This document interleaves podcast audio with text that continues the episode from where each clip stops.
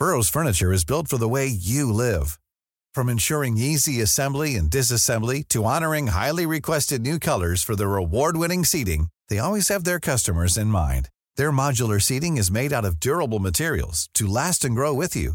And with Burrow, you always get fast, free shipping. Get up to 60% off during Burrow's Memorial Day sale at burrow.com slash ACAST. That's burrow.com slash ACAST. burrow.com slash ACAST. Brenda Peña y Manuel Zamacona están listos para actualizarte los hechos relevantes con la mirada fresca que los caracteriza. Bienvenidos a Noticiero Capitalino en Heraldo Radio 98.5 FM. Comenzamos.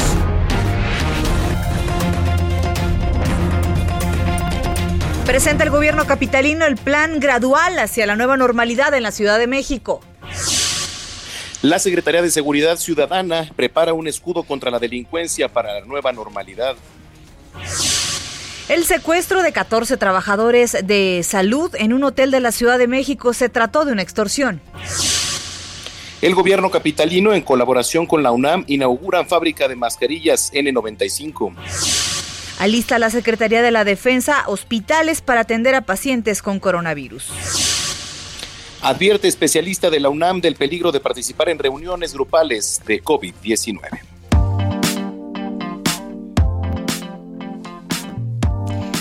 ¿Cómo están? Muy buenas noches, bienvenidos a este miércoles 20 ya, 20 de mayo. Gracias por acompañarnos en Noticiero Capitalino. Les saluda Brenda Peña, Manuel Zamacona a la distancia. ¿Cómo estás, querido Zamacona? Brenda Peña, ¿cómo estás? 20 eh, de mayo. Ya 20. 20 de mayo, efectivamente. Un día más, ahí la llevamos, pero... un día más, un día menos, ya lo sabemos. la verdad es que eh, hoy ha sido de los días más críticos en cuanto a cifras, ¿no? Estábamos viendo y las vamos a actualizar. Sí, es terrible, pero mientras eh, pues no entendamos, ¿verdad? Lo que está pasando, que estamos justo en medio de, la crisis más fuerte de esta pandemia, pues eh, la verdad es que no vamos a salir pronto, ¿eh? Pero en fin. Definitivamente. Qué gusto que nos estén acompañando, Brenda Peña. Oye, eh, ¿hace frío o hace calor? Ya no sé qué aquí hace. frío en la cabina. Orlando dice que no, pero yo tengo frío. ¿No? hace calor en la calle, eso sí. Sí, sí hace calor en la calle, efectivamente. ¿No? ¿Qué, lo, ¿qué está pasando? De verdad. ya calmen el juego de mesa este tan sonado, ¿no? Que Jumanji, ¿no? El Jumanji, claro, ya. Por favor. Hay un meme muy bueno muy Y también hay, otro muy bueno que te acabo de compartir que dice cómo va a quedar la suela de nuestros zapatos en la primera fiesta de la cuarentena.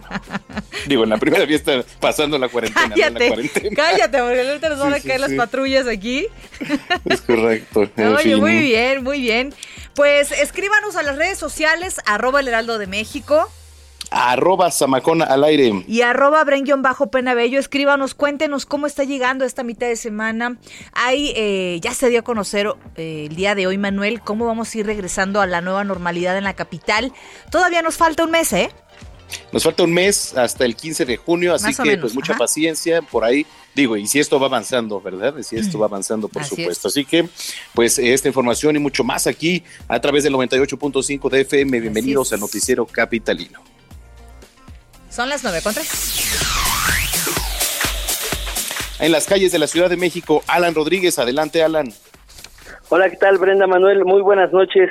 Tenemos información de vialidad de la avenida Oceanía y es que desde el distribuidor vial Eberto Castillo hasta el circuito interior y su continuación la avenida 608 presentan ligeros asentamientos para quienes conducen con dirección hacia el Estado de México. En el sentido contrario, desde el río de los Remedios hasta el circuito interior, la avenida central y sus diferentes nombres de continuación presentan avance constante y una ligera lluvia que provoca pavimento mojado. Por eso le recomendamos reducir su velocidad velocidad y aumentar la distancia con el vehículo delantero, lo que le permitirá más tiempo de reacción en el caso de presentar un percance. Es por lo pronto el reporte que tenemos.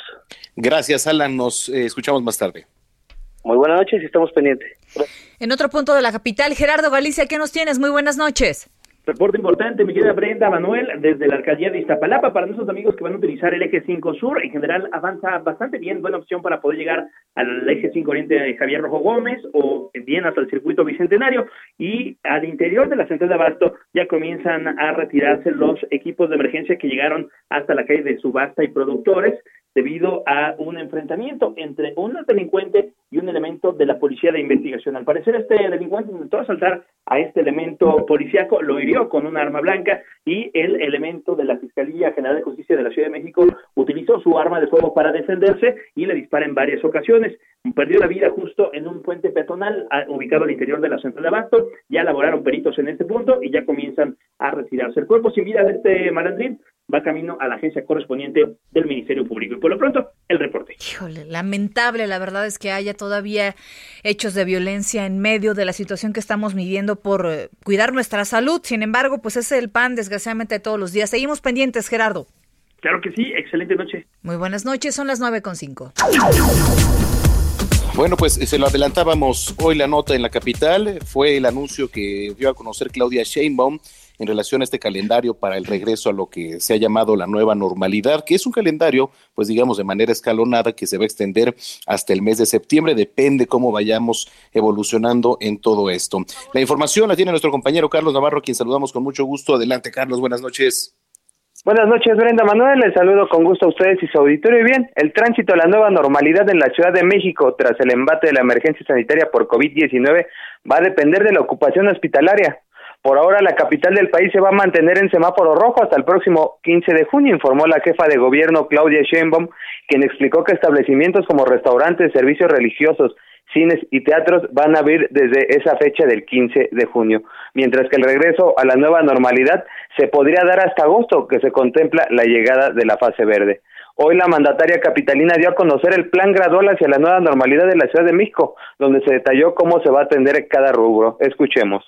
En este proceso de entrada a la nueva normalidad de convivencia con esta enfermedad, con este virus, estamos seguros que vamos a ir hacia una convivencia más humana y solidaria, como lo ha demostrado siempre la ciudad, una nueva relación que debemos ir construyendo con el espacio urbano, también una manera distinta de relacionarnos con el medio ambiente, que cause un menor impacto en él, menos viaje, menor consumo de materiales que generan basura y contaminación.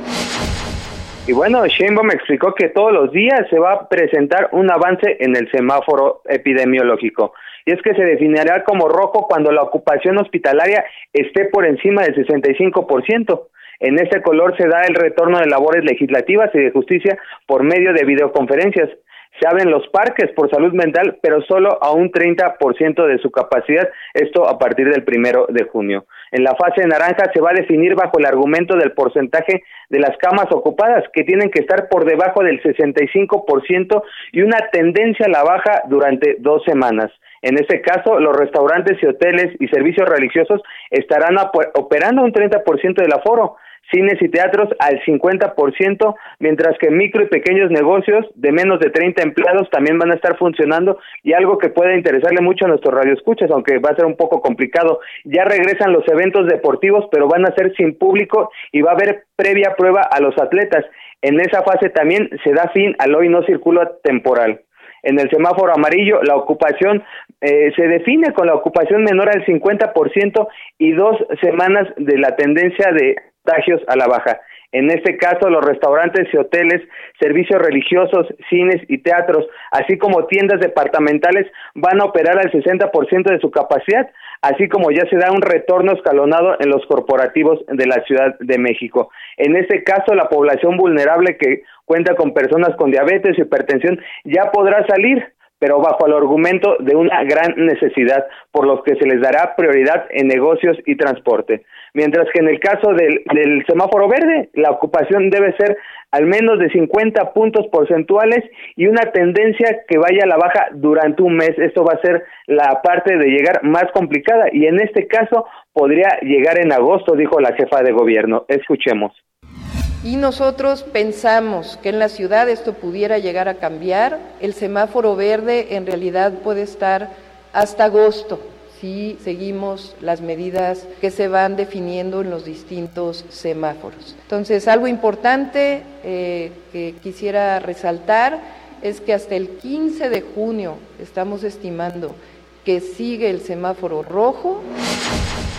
Y bueno, en este rubro ah, eh, se contempla el tema educativo, pero esto lo va a definir la autoridad educativa local, pues ya podría haber un regreso, pero siempre tiene que haber el visto bueno de las autoridades correspondientes, pues es un tema muy sensible. Y también ya se da la apertura de bares, gimnasios, centros nocturnos, antros, obviamente con las distintas medidas de distanciamiento e higiene.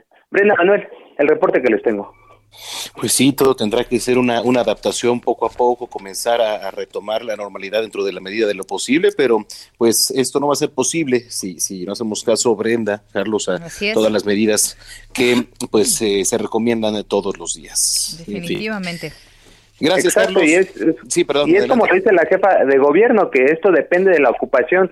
Y si nosotros como ciudadanos cumplimos en quedarnos en casa y no somos parte de la estadística, el regreso a la nueva normalidad se va a dar de, de como se contempla ahorita las mismas autoridades. Así es, es correcto. Bueno, pues muchas gracias por la información, Carlos Navarro. Hasta luego, buenas noches. Muy buenas noches. Pues ahí tiene el panorama de lo que se ha presentado hoy en el gobierno capitalino. Las nueve con diez. Y bueno, hace unos minutos la jefa de gobierno, Claudia Sheinbaum, publicó en las redes sociales un mensaje para explicar su propuesta de vuelta a la nueva normalidad. Vamos a escuchar a Claudia Sheinbaum. Muy buenas tardes. Quiero pedir unos minutos de su atención para explicarles el plan gradual hacia la nueva normalidad de la Ciudad de México. Quiero iniciar mostrándoles esta gráfica. La línea roja muestra a lo que nos hubiéramos enfrentado si no actuábamos a tiempo. Probablemente más de 60 mil personas que hubieran requerido hospitalización, lo cual hubiera sobrepasado en mucho la capacidad hospitalaria de la ciudad y provocado más pérdidas humanas, aún peor incluso de lo que hemos visto en otras capitales del mundo. ¿Dónde estamos hoy? En coordinación con todas las instituciones de salud pública, de la ciudad y del gobierno de México y el apoyo del sector privado, hemos ampliado casi nueve veces la capacidad hospitalaria para enfermos de COVID. Hasta el momento, es importante que sepan que sigue incrementándose el número de camas ocupadas. Ahora, si todos seguimos responsablemente con las medidas de distanciamiento físico, en las próximas semanas podremos comenzar a ver una reducción. ¿Qué sigue y qué debemos hacer todos para ir entrando en la nueva normalidad? Como lo propuso el gobierno de México, en la ciudad debemos actuar de acuerdo al semáforo epidemiológico diario. Este semáforo consta de cuatro colores y abarca seis áreas. El color rojo, el anaranjado, el amarillo y el verde y las áreas laboral, gobierno, educación, espacio y transporte público, personas vulnerables y, muy importante, el seguimiento epidemiológico. Todos los detalles de cómo pasamos del color rojo al anaranjado, al amarillo y al verde y lo que significa en términos de actividades cada color lo pueden encontrar en el portal de Internet del gobierno de la ciudad. Me interesa que hoy nos concentremos en lo que ocurre en este momento en la ciudad y nos seguimos encontrando en semáforo rojo, precisamente porque siguen aumentando el número de hospitalizaciones. Esto significa que las medidas de distanciamiento físico y la sana distancia se mantienen por lo pronto hasta el 15 de junio. Sin embargo, a partir del primero de junio se reinician algunas actividades con protocolos estrictos de sana distancia, como la construcción y otras actividades económicas esenciales. Sé que a las mamás y a los papás, al igual que las niñas y los niños, les interesa saber cuándo regresan las clases de manera presencial. Desafortunadamente, aún no podemos abrir las escuelas porque esto significaría poner en riesgo la salud de todos. Sé que no es fácil, pero es lo necesario. Como lo indicó la Secretaría de Educación Pública, las clases no iniciarán de manera presencial hasta que estemos en el semáforo verde. Quiero explicarles que este plan gradual hacia la nueva normalidad en la Ciudad de México parte de cuatro premisas. La primera es que en esta pandemia mundial todos estamos buscando un balance entre la salud, es decir, disminuir contagios, garantizar una cama hospitalaria para los que enfermen gravemente de COVID-19 y salvar vidas, y al mismo tiempo el bienestar y la economía de las familias. Lo segundo es que mientras no esté disponible una vacuna o algún medicamento que disminuya la gravedad de la enfermedad, tendremos que mantenernos en este difícil balance. Tercero, esta crisis sanitaria mundial, que también ha impactado económicamente, tiene que hacernos reflexionar sobre nuestros hábitos alimenticios y la falta de actividad física, la relación que tenemos con la naturaleza, nuestro entorno urbano, nuestra colectividad, nuestros hábitos de consumo y también de los grandes derechos a los que todos debemos tener acceso, como la salud y la educación. Cuarta, debemos mantener las medidas de higiene como una costumbre, el lavado de manos, el uso del gel antibacterial, el estornudo de etiqueta, la sana distancia y el uso de cubrebocas. Estamos pasando por momentos muy difíciles, complicados para todas las familias, a los que han perdido a un ser querido, a los que tienen familiares enfermos y a los que todos los días enfrentan el cuidado de la salud y las necesidades económicas y de bienestar. A todos nos gustaría regresar a nuestra vida cotidiana, pero necesitamos mantener lo que hemos logrado hasta ahora. No aflojemos el paso. Cuidémonos entre todos. Nadie está exento del contagio y de la gravedad del mismo.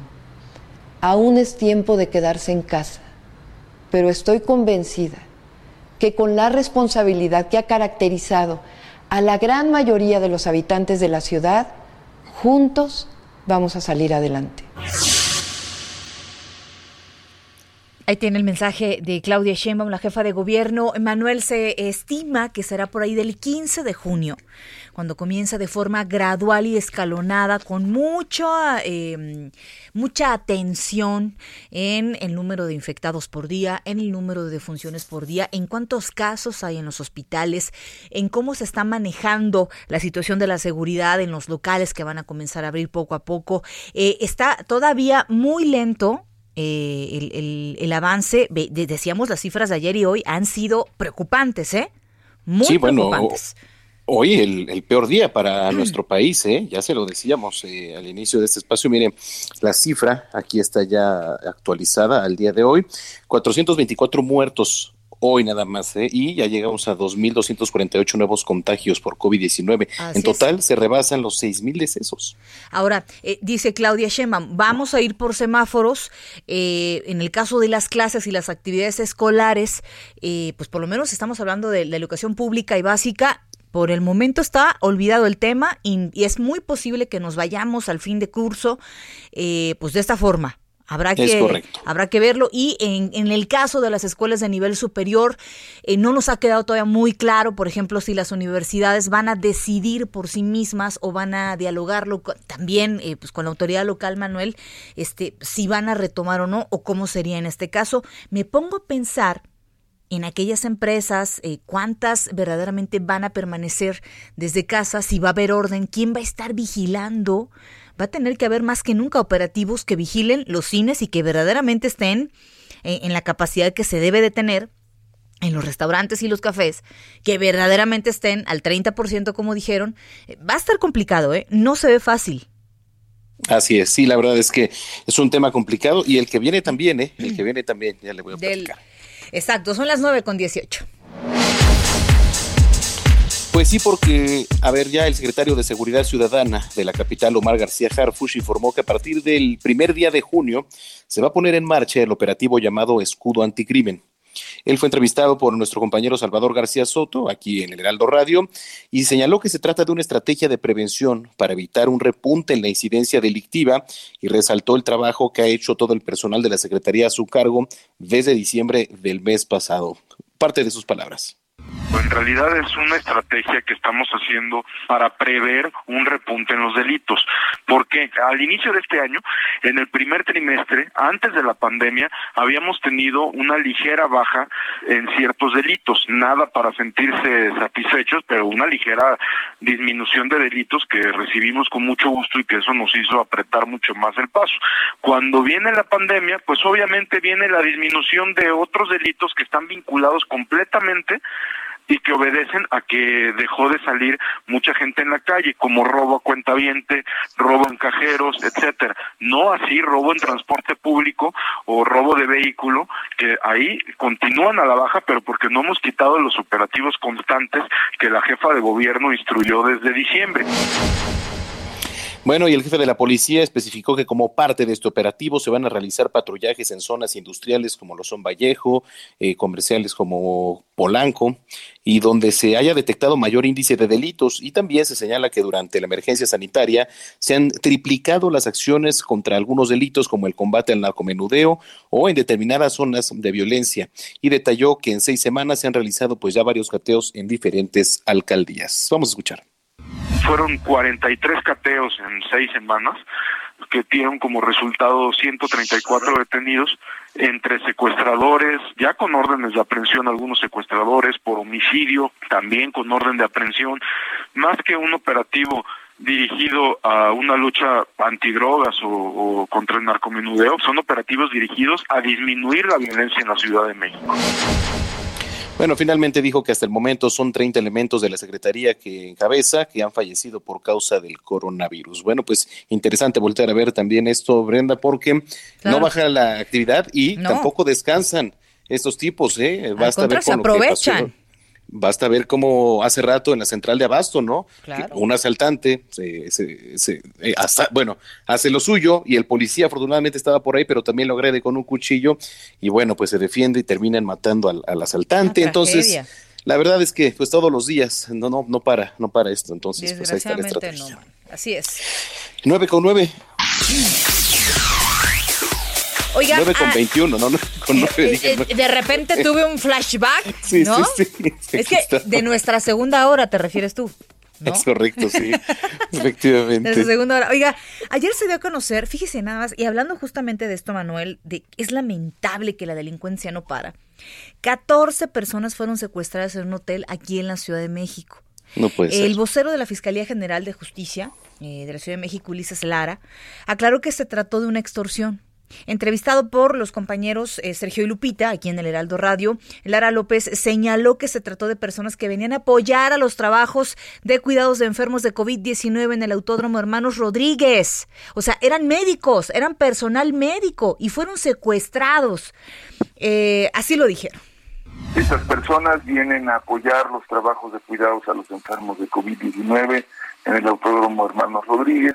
Son personal del Seguro Social de Nuevo León están aquí desde el 18 de mayo y que están todos saludables y están recibiendo de cualquier manera los apoyos psicológicos, eh, médicos, etcétera, que requieran. Bueno, el funcionario ratificó que se pudo localizar al personal médico del IMSS de Nuevo León mediante una llamada proveniente de Chiapas que pedía apoyo para localizar un familiar y así dieron con el resto de las víctimas. Es increíble, es indignante qué tipo de personas hacen esto en estos momentos. Resulta que les llamaban a los familiares de estas 14 personas, personal médico que venía de, provincia para apoyar en la pandemia, y les estaban pidiendo dinero. Si no depositaban el fin de semana, algo les iba a suceder a sus familiares. Puedes creerlo, es indignante, Manuel. Sí, sí, es indignante, pero por eso es importante lo que da a conocer el jefe de la policía, porque te digo que, mira, quien eh, hace esto, hace todo, ¿no? O sea, la verdad es que, pues, la invitación también para que denuncien si usted está viendo algún acto de corrupción, algo peor, por favor, haga. Muy bien. Pues vamos a una pausa, son las 9 con 23, en un momento regresamos.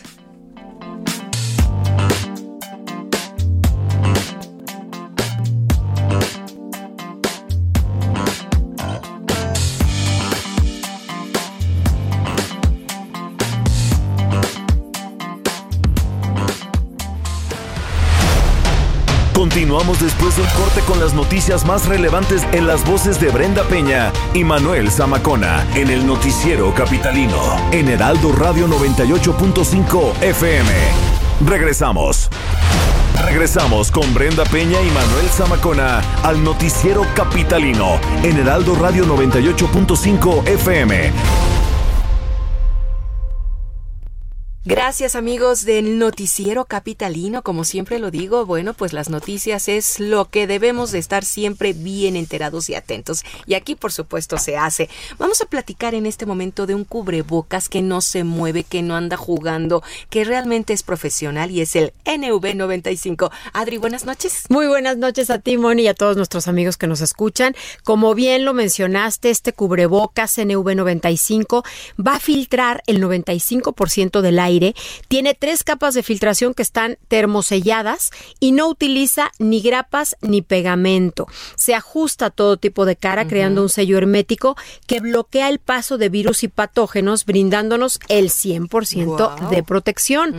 Este cubrebocas es de uso hospitalario, fue diseñado en Inglaterra, se lava en casa permitiendo una utilización segura por unos 15 o unos 30 días de cada cubrebocas. Como siempre digo, como lo traten. Claro, Claro. Y bueno, recordarles a nuestros amigos que México superó el número de muertes que tuvo China. Por eso, aunque se levante la cuarentena, no podemos bajar la guardia. Tenemos que seguir protegiéndonos, pero con lo mejor. Con, lo mejor, con productos hospitalarios, por supuesto. Sí, sí, sí. Y tengo una gran promoción. Ay, venga. Ahí les va la promoción. Si llaman en este momento al 800 mil, repito, 800 mil, se llevan el paquete de 10 cubrebocas NV95 a precio de costo y pagando con tarjeta bancaria reciben gratis un esterilizador quirúrgico en aerosol. Y no olviden visitar hospitalar.mx, porque Novirse es la única compañía con productos de nivel hospitalario y no de uso doméstico, amigos. Esto hace una gran diferencia. Una gran diferencia que yo digo, siempre compras buenas pueden salvar la vida de uno de los que queremos y de todos, ¿no? Entonces se conjuga el verbo yo, tú, él, nosotros, todos estamos sanos y salvos. Y esta mascarilla NV95 cumple los requisitos y está excelente. Definitivo, repito, 800 230 mil. A marcar. Gracias, Adri. Gracias. Buenas noches. Regresamos.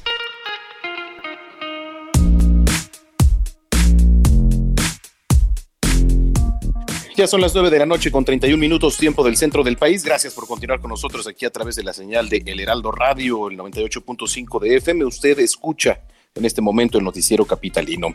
Brenda Peña. Querido Manuel Zamacona, gracias a todos los que nos escriben a través de las redes sociales y nos hacen llegar sus comentarios, también sus observaciones. Para muchos, fíjate, Juan Salvador nos comentaba que en muchas partes de la República, estos municipios de pues, que han regresado a la normalidad algunos, han relajado mucho las medidas de seguridad, incluyendo el cubrebocas, ¿eh? Es increíble cómo no nos acostumbramos todavía. Me ha pasado que sales eh, al mercado, a la tienda, a algo y sales sin el cubreboca y te tienes que regresar, ¿eh? Sí, oye, y no cuando estás en el supermercado también como que te da una sensación como de dolor de cabeza, nada más de pensar como que de pues, desesperación. En riesgo o desesperación no te pasa, a mí se me pasa. Sí, me pasó hace un par de semanas y hoy justamente antes de llegar acá y di una escala en el supermercado en donde efectivamente no te dejan pasar si no traes cubrebocas, pero hay mucha gente que no tiene y se molesta y pretende pasar así. Es increíble el grado de inconsciencia. Correcto, aquí nos preguntan, eh, ¿qué de cierto de que ya se va a reanudar la producción de cerveza en la capital? Sí. Sí. Efectivamente, puede ser para la primera la, jefa de gobierno, ¿eh? También. Puede ser para la primera semana de junio, pero... Sí, el primero de junio. Puede ser. No, no es prioridad, pero puede ser para la primera de junio. Digo, no es prioridad para ella, ¿verdad?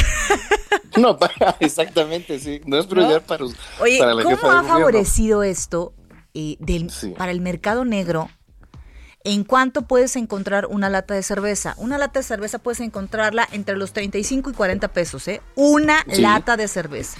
Sí, estamos hablando de que prácticamente se pone a la par de una cerveza artesanal, ¿no? Que te vale, no sé, 45 pesos quizá una, una botella. Y es increíble cómo eh, pues se prestó para esto. muchos no entienden por qué se paró la producción, ¿no? No tiene nada que ver, pero bueno. Claro. Díganos, ¿le ha hecho usted falta? Yo que no. ¿Qué dice? ¿Le hace falta la chela en estos días de calor? Yo digo Escríbanos que hay en redes sociales. Otras cosas que se pueden tomar, ¿no? sí, sí, por supuesto, estoy de acuerdo. Estoy totalmente de acuerdo. ¿Tú, ¿Tú qué dices? No, yo digo que bien. Ah. Más te vale. Yo digo que bien, ¿eh? Digo que sí, bien. efectivamente. Muy bueno. Pues escríbanos en redes sociales qué opinan ustedes de todo lo que está ocurriendo. Eh, arroba Heraldo de México Arroba Brenguión bajo Penabello. Y arroba Samacona al aire. Ya son las 9 de la noche con 34 minutos. Gerardo Galicia en las calles de la capital, ¿dónde anda mi estimado Jerry? Ya recorriendo el periférico, mi querido Manuel, Brenda, y tenemos buenas noticias, es buena opción para poderse mover entre el eje 6 sur y la calzada Ignacio Zaragoza. En general, se avanza bastante, bastante bien. De lo más complicado, su cruce con el eje 3 y 5 sur es por operación de semáforos, pero únicamente habrá que manejar con paciencia en estos puntos. Y para nuestros amigos que transitan sobre el eje 5 sur, dejando atrás la avenida Guelatao, el avance es extraordinario, se puede transitar sin ningún problema. Y por lo pronto, el reporte. Gracias, Gerardo. Muy buena noche. Hasta luego. Gracias también a los que nos escriben a través de las redes sociales y nos hacen llegar las preguntas. Hay reacciones acerca y comentarios acerca de la producción de la cerveza, lo que platicábamos ahorita.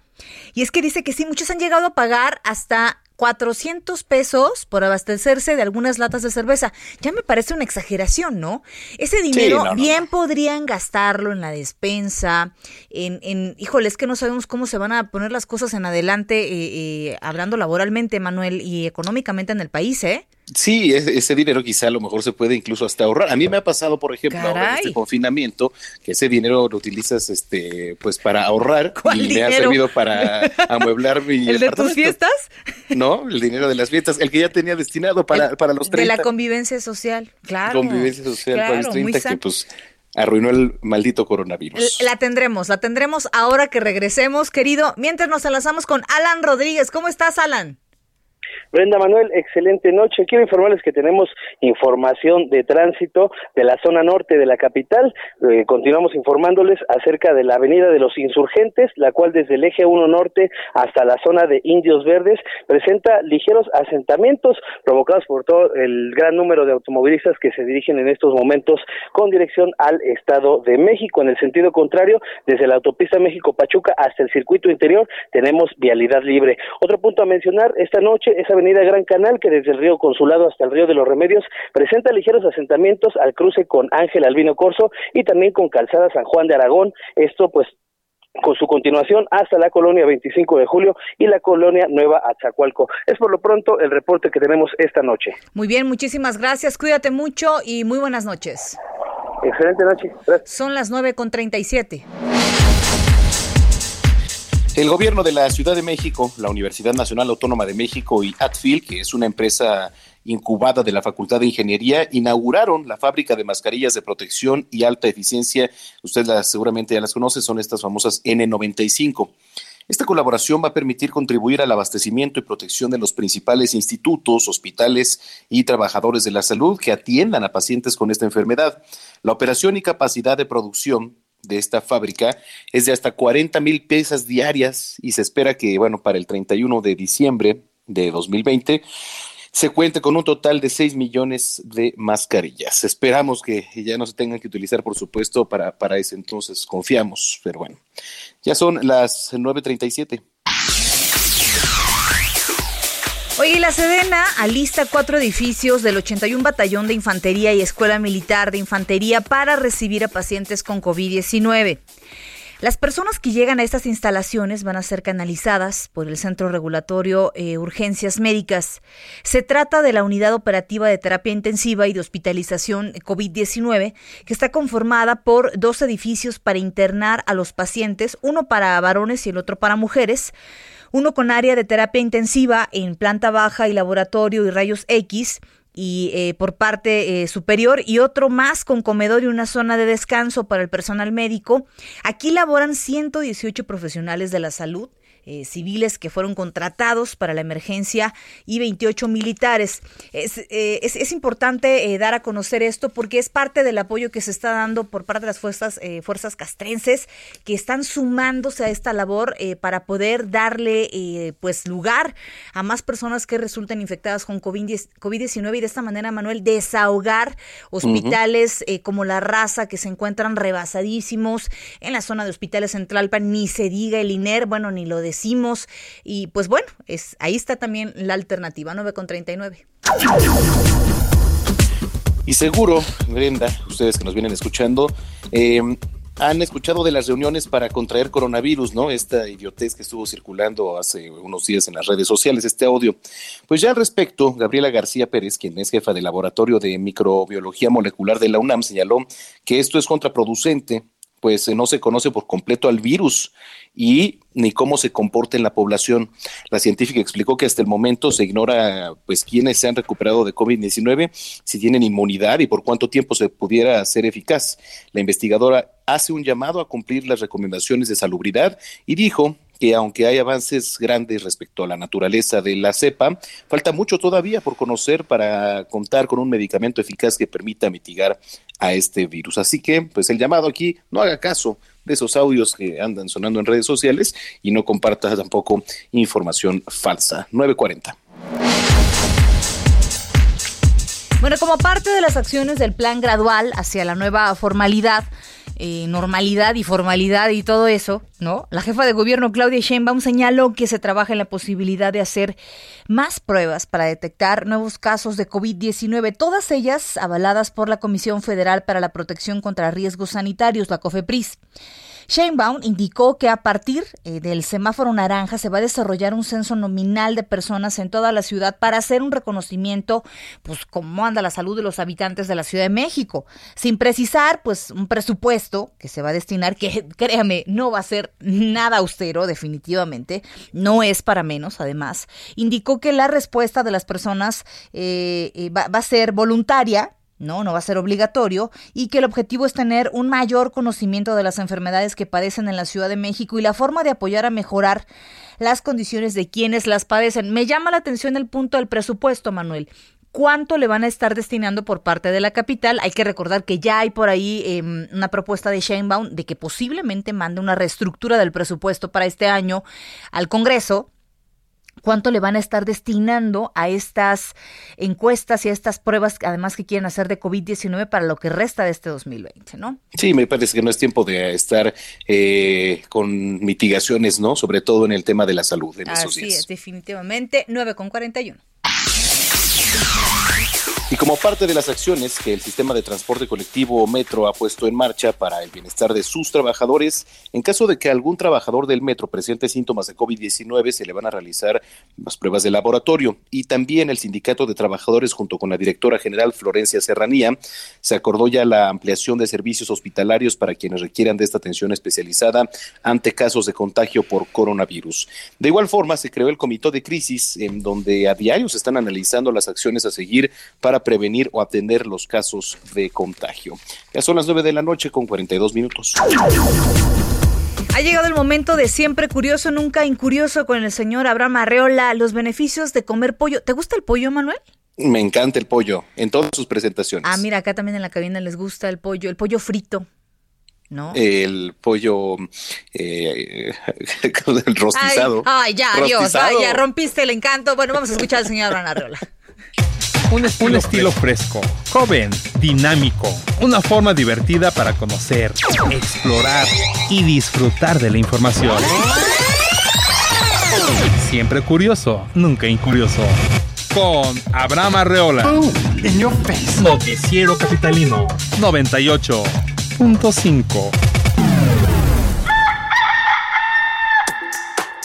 es momento de que le vayas agarrando sabor al pollo porque tiene muchas propiedades. Mm. Según la Universidad Nob de Jules, en Brasil la lista es interminable.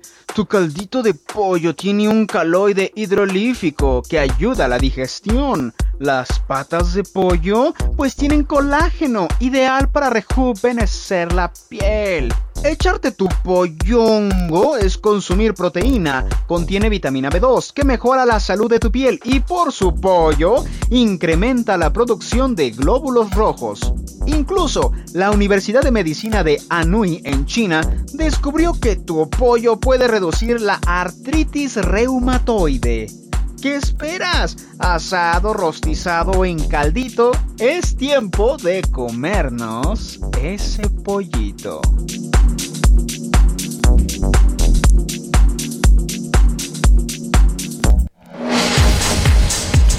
Bueno, ¿qué tal? Oye, pero fíjate que hay quienes dicen, insisto, yo no tengo una fuente, pero lo comento. Hay, yo había leído en alguna ocasión en esas revistas de muy interesante y la, la, ¿no? Nada serio, pues, que el pollo tenía bondades antiinflamatorias, que por eso cuando estabas enfermo del estómago o de la gripe o de lo que fuera, te daban normalmente siempre el consomé de pollo, porque es muy ligero, pero además tiene propiedades para desinflamar el cuerpo. Habrá que, habrá que ver. ¿no? Vaya, no cobré un caldito de pollo, es necesario. Oye, para que me desinflame por dentro y por fuera, el cachete, el brazo, el... Totalmente. Ay, esta cuarentena nos ha dejado Hijo, bueno, este, ¿con hijo, qué man. Hijo, man, no, bueno. bueno. oye, este, más de cuatro millones de estudiantes del último año de educación secundaria y media superior aún no tienen certeza, pues, lo que decías, ¿no? De cuándo van a hacer los exámenes para ingresar ahora a esta nueva etapa educativa. De acuerdo con la Asociación Nacional de Universidades e Instituciones de Educación Superior, más de dos millones están aspirando a ingresar a las universidades. En tanto, el Politécnico señaló que el examen de admisión se pospone hasta nuevo aviso.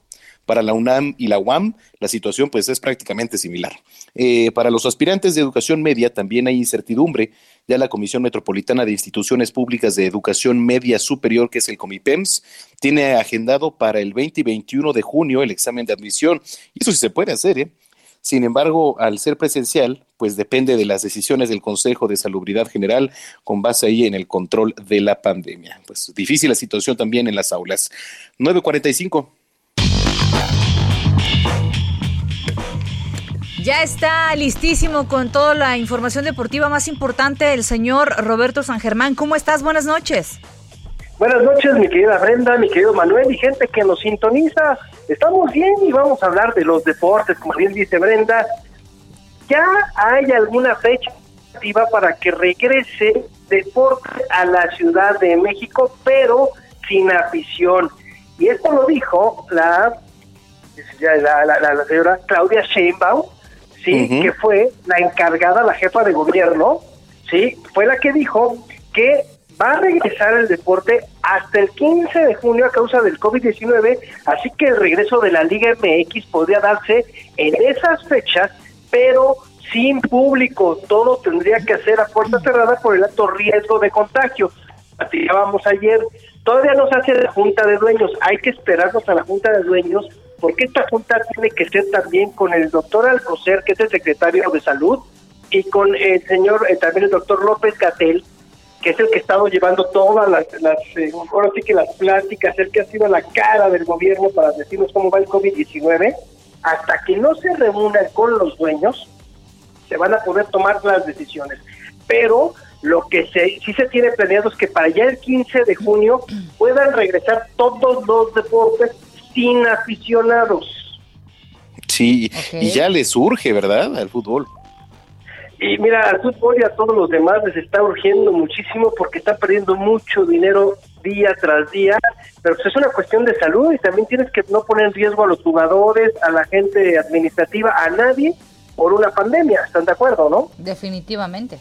Por supuesto. Esto, esto, es una de las cuestiones que está saliendo y esto salió hace rato en donde se decía esto, porque también salió una nota bien interesante y es que fíjense que el Club Santos Laguna pues tiene ya ocho infectados de COVID-19. El problema es que los ocho jugadores son asintomáticos. Hijo. Uy. Lo que platicábamos, el riesgo también que implicaría volver en estas condiciones. Exacto, y hoy sacó un desplegado, un comunicado de prensa del equipo de Santos diciendo esta situación de los ocho jugadores con COVID-19 que dieron positivo en las pruebas que les realizó el equipo. ¿Tú te imaginas? Estas personas no sabían que tenían COVID-19. Mm, sí, sí, sí, qué tremendo, ¿eh? Esto, esto es lo que tenemos que cuidar, porque si tú tienes gente en los estadios, El problema es que tú no sabes quién está al lado de ti, si tiene COVID-19 o no, el que te dio el boleto, el que te dio la cerveza, el que te dio el hot dog, el que te dio los tacos de, de cochinita, bueno, ese puede venir. Entonces, son de las situaciones que se están viviendo y que tenemos que esperarnos a los famosos semáforos para ver qué sucede y el viernes para ver si hay una junta con los dueños. Oigan, y el que habló también fue Víctor Manuel Bucetich, que habló que hay mucha corrupción en la Liga MX. Todo el mundo pues, dice, bueno, no estás encontrando el hilo negro, compadre. Apenas se dio cuenta, ¿no?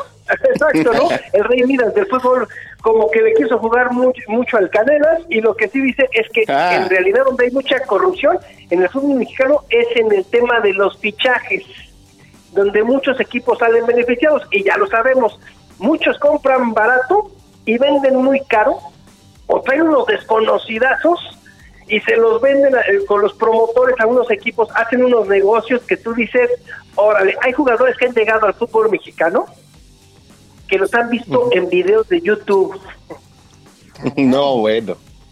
Con eso les digo, y, y- y- y llegó uno de ellos al equipo que le va Brenda.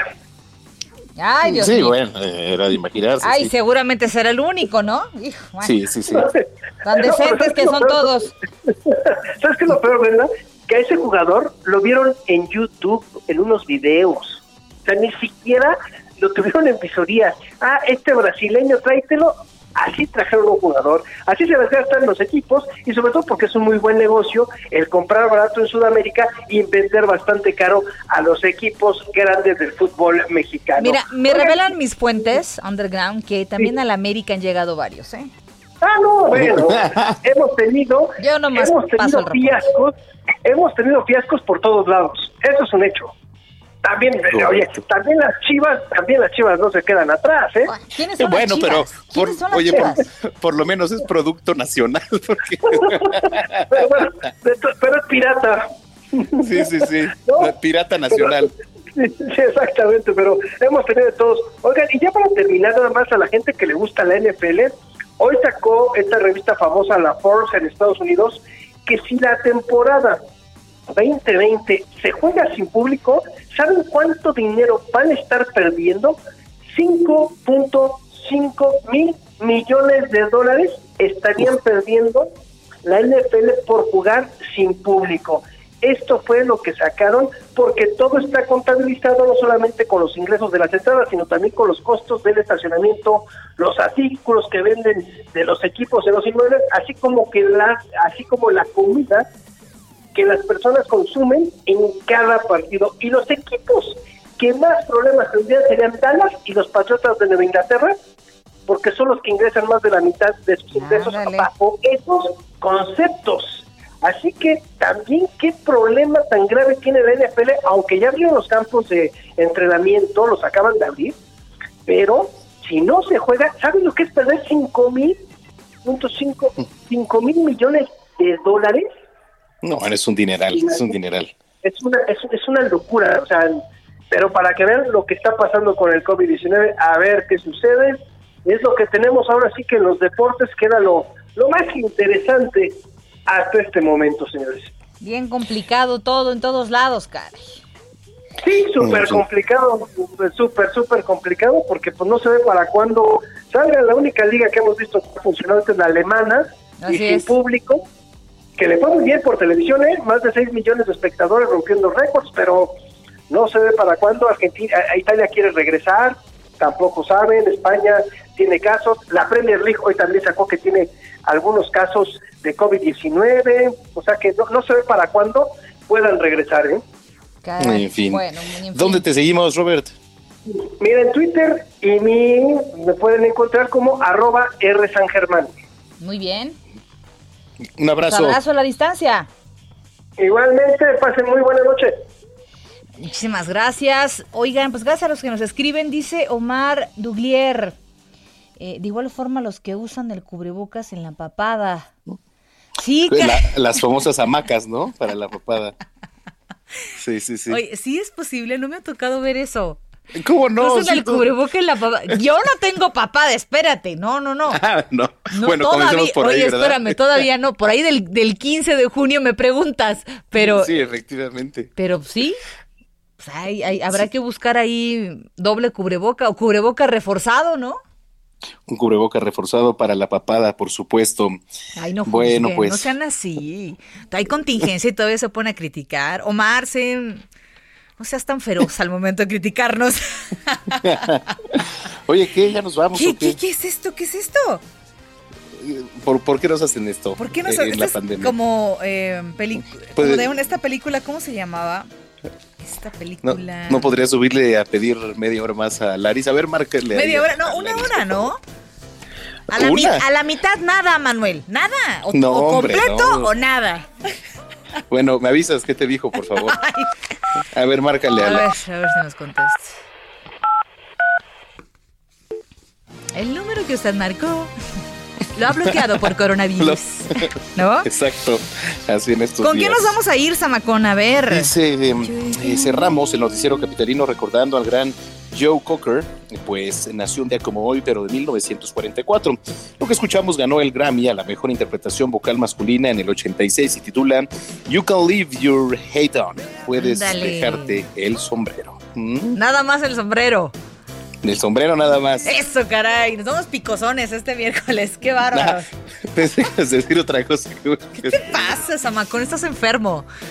No. Un abrazo a la distancia. Muy buenas noches y mañana nos escuchamos si Dios quiere. Adiós. Adiós.